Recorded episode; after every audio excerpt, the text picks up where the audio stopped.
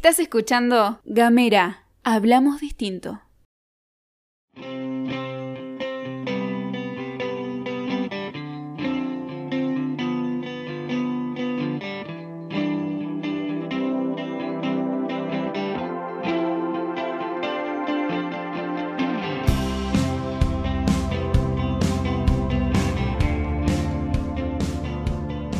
Es interesante la pregunta. Em, por supuesto que las nuevas tecnologías modifican la forma de vincularnos. Digo, como modifican, digo, tantísimos aspectos de la, de la vida. La tecnología es justamente una manera de modificar lo que se entiende por vida, por naturaleza, por mundo. Lo que sí yo pensaría es que quizá no la modifica como se suele pensar. Digo, ¿no? Que a, partir ahora de tanta tecnología, de redes sociales, etcétera, de alguna manera la tecnología vendría como a interponerse entre nosotros, entre, las personas, entre los cuerpos, ¿no? Que ahora solo nos comunicamos a través de nuestros dispositivos e-, electrónicos y que hemos perdido las relaciones como más humanas, ¿no? Las charlas cara a cara, es decir, toda esa comunicación, todo ese vínculo sin mediaciones y sin, y sin artefactos. Pero yo pensaría que, que no, no es así, no es tan así. Creo que eso suelen decir las personas que suelen hablar de paraísos perdidos, digo, ¿no? No creo verdaderamente que en una época, o, si estuviéramos sin celulares y sin redes sociales, se carecería de mediaciones y que habría relaciones más directas, más genuinas. ¿Queremos creer en serio que antes no había tecnologías? ¿Que no había códigos, que no había vestimentas, que no había máscaras, que no había simulacros? No, me parece un poco una denuncia fácil y me parece que siempre hay que desconfiar de estas esperanzas de que se puede retornar a un tipo de paraíso si volvemos para atrás, ¿no? Uno puede hablar de pérdida de, de relaciones humanas, cuando lo que a mí me parece es que justamente las redes sociales están todo el tiempo intensificando la presencia humana. ¿No? Intensifican las redes sociales, todo el tiempo pendientes del deseo del otro, todo el tiempo pendientes del reconocimiento de los otros, digo, ¿no? Todo el tiempo pendientes de la mirada de los otros. Digo, me parece que las redes sociales y todo eso son prácticamente una proliferación de lo, de lo humano. Lo que en todo caso cambia estas tecnologías es nuestros vínculos con todo lo que no es humano. Es decir, nuestros vínculos con los paisajes, con las formas, con los elementos, con el viento, con el sol, con el cielo. Digo, no, no, no me quiero poner hippie, digo, ¿no? Pero con nuestros pasos, con nuestro cuerpo, digo, no estamos, en vez de prestar atención a todo eso, estamos prestando atención al celular, digo, ¿no? Buscando ese reconocimiento humano. Y justamente lo que perdemos nuestro, es la posibilidad de huir y de vincularnos con lo que es inhumano, con todo lo no humano del mundo. ¿No? en esta búsqueda de aprobación constante.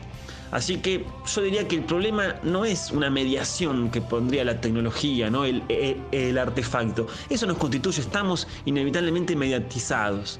En todo caso, el problema es que estos artefactos, estas tecnologías, eh, son tremendamente monótonas y básicamente vuelven imposible experimentar y crear y producir otro tipo de mediaciones con otras cosas.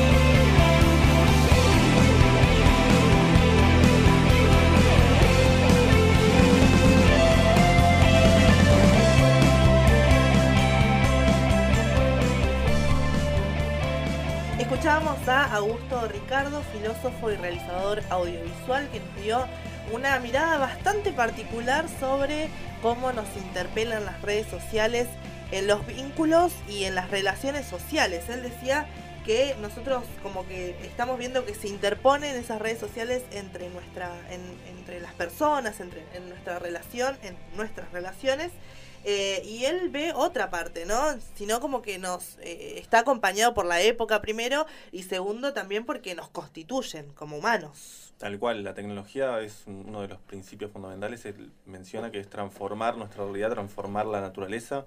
Es un concepto bastante moderno igual, ¿no? Esto de usar la tecnología para transformar nuestro alrededor. Eh, ¿Vos qué pensás? ¿Qué te llamó la atención, Maxi?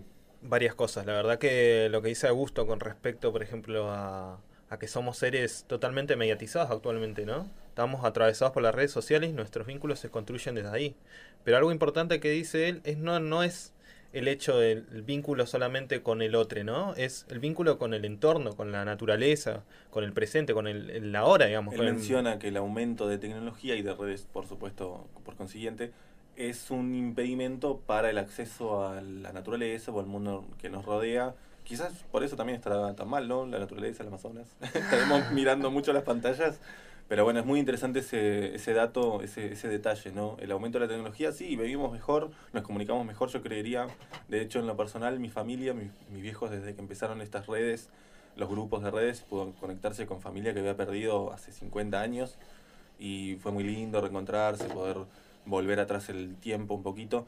Pero, pero sí también está esto, ¿no? El, el vivir otra vida aparte y quizás lo que te pasa en la presencialidad eh, no es tan fuerte. Sí, es importante sacarle la carga moral de decir, bueno, no, antes con las redes sociales vivíamos mejor. Eso es La nostalgia. la nostalgia, tal, Tal cual. cual. el- lo, antes era mejor, todo pasado fue mejor, como es el dicho Claro, que dice. sí, todo pasado fue chapado al antiguo. Pero, ¿quién decía, como decías vos antes, Pedro, es, eh, ¿quién decía que antes no estábamos fra- fragmentados, digamos? Sí. Que teníamos la cabeza en varios en varias actividades al mismo tiempo. Lo que ha hecho las redes sociales ha potenciado eso, la fragmentación, en un punto. ¿Quién decía que antes nuestros vínculos no eran así eh, fluidos, no eran así flexibles? ¿Quién decía antes que personas, no sé, en vínculos estables o en trabajos estables o parejas estables no hacían cualquier otra cosa por atrás? Nada más que ahora tenemos redes sociales que facilitan ese acceso, pero no es que antes no había o estamos o romantizamos el pasado como que era un pasado perfecto y de repente llegaron las redes a alterarnos todo. ¿Vos qué- ¿Cómo te fue para vos, Natacha? ¿Cómo pensás eso?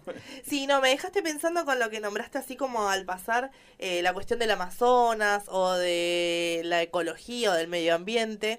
Y me parece interesante también pensar eh, las redes sociales y nuestro vínculo con la realidad, ¿no? Eh, por ejemplo, la militancia o las formas de eh, exigir eh, al Estado o a diferentes entes gubernamentales eh, ciertas cuestiones, ¿no? Esa militancia del clic y del compartir Me enojé, Eh, subo un meme.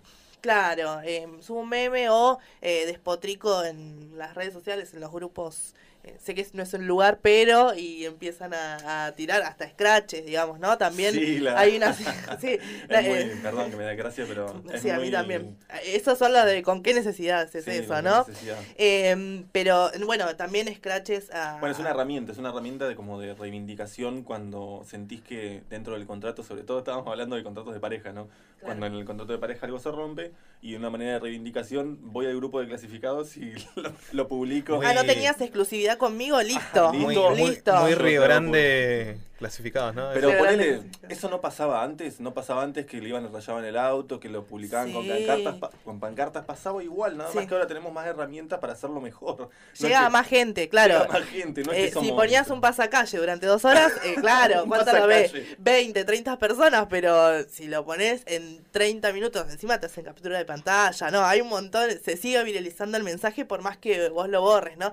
Me parece que... No lo estamos validando, por supuesto, no. No, para nada, legal, para para nada. nada, Solamente no. Estamos llamando la atención de que hay prácticas que siempre hubieron, no es que antes no estuvieron, y quizás ahora eh, siguen estando nada más que con mayor alcance, mejores herramientas y más actualizados, por decirlo así. Yo creo que las redes sociales hay que saberlas usar, depende de lo que uno busca a partir de, de de- intercambio con, con las nuevas tecnologías, ¿no? Esto que decías vos de la militancia, por ejemplo. Eh, es una, una red complementaria a lo que uno hace eh, en el cotidiano, digamos, la red social. El tema es qué uso le da uno a las redes sociales. Hay experiencias de Arabia cuando se hizo la primavera árabe, que fue a través de las redes sociales.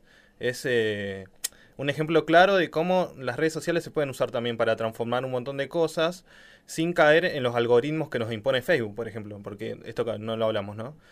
Facebook te pone un algoritmo que te muestra realmente lo que querés ver vos. Claro. Por ejemplo, vos publicás, no sé, cosas sobre eh, política y en tu, en, tu, en tu pantalla, en las últimas noticias, te va a aparecer lo que vos querés ver en torno a eso.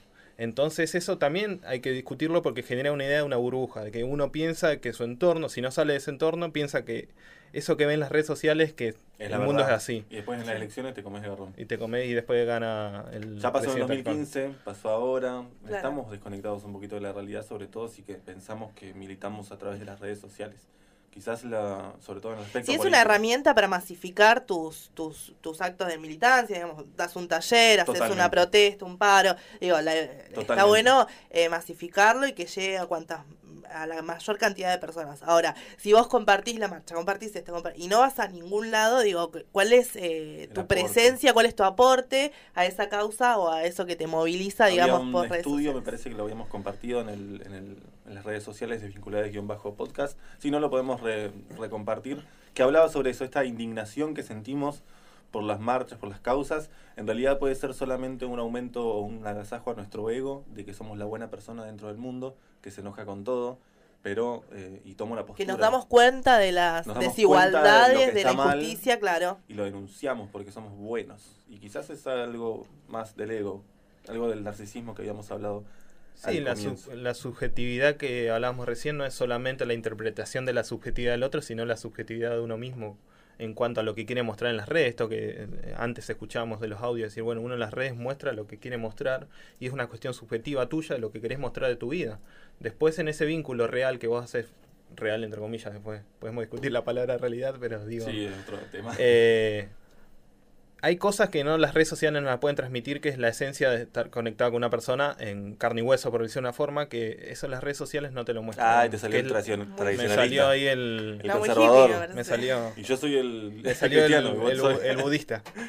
No, pero esta idea de, bueno, eh, voy a ir un poco por las ramas, pero idea, hasta qué punto eh, es esencial tener las redes sociales, digamos, ¿no?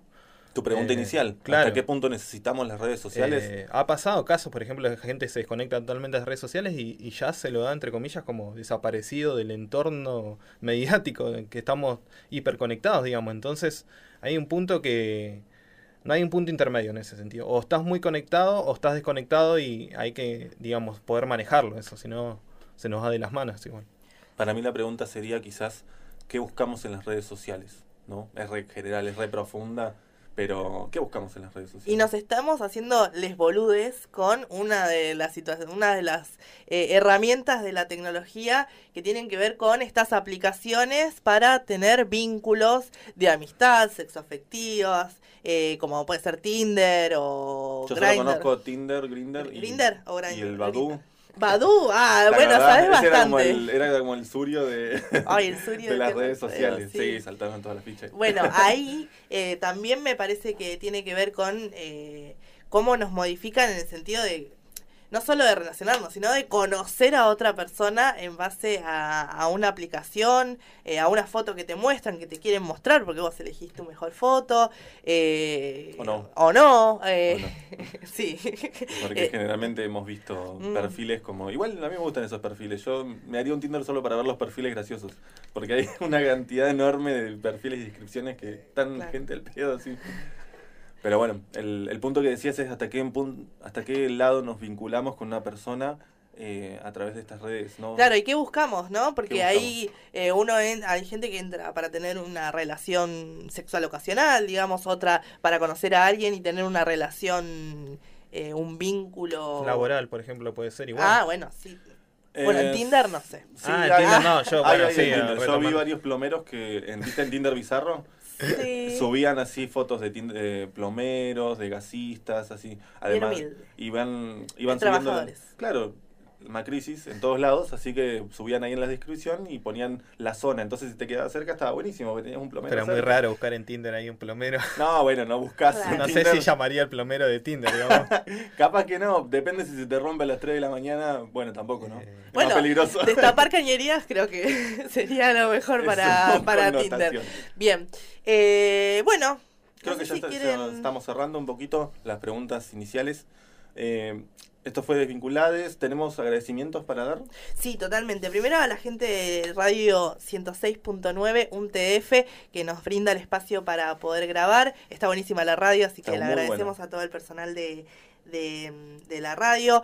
Andrés, que es nuestro operador técnico del día. Nos banca. Nos banca. A Nayana Andrade, quien es la locutora y la voz de quien De que hace, intro. que empieza, digamos, que apertura este podcast y también a nuestros oyentes y a los seguidores de nuestro Instagram, arroba desvinculadas-podcast. Eh, nos pueden seguir ahí eh, y también participar. Participar, obviamente. por supuesto. Vamos a estar sorteando algún librito dentro de los primeros, el segundo o el tercer programa. Tenemos un libro ya seleccionado que tiene que ver con esta temática. Eh, y así que estén participando, los vamos a ir anotando. Hacemos un, los hacemos bien, bien moderno, ¿no? Un Facebook Live, un Instagram Live ahí, algo así. Bien, bien postmoderno. Bien postmoderno para que sea también transparente, ¿no? La bolsita con los papelitos y sacamos ahí en vivo. Muy Bueno, bien. el próximo podcast de qué va a ser? Eh, sexo afectivos, la próxima. Vínculos sexoafectivos. Vínculos sexo afectivos y todo lo Tenemos que para, eso- para largo hablar de eso, sí. Sí, Sí, bastante. y también compartir, por supuesto, si quieren dejarnos sus inquietudes, sus comentarios. en- Experiencias. experiencias también. por agradables, supuesto. Las vamos a leer, somos tres, así que tenemos tiempo para leerlas. En un Quizás no las vamos a responder inmediatamente, pero sí vamos a ir guardándolas y para el- sobre todo para el sorteo, no se pierdan el libro. Maxi, ¿cómo te encontramos en Instagram? Arroba Matsilipigual. Pedro, Arroba Pelensis. Mi nombre es Natacha Sandoval y me encuentran como arroba natachitis. Esto fue Desvinculadas.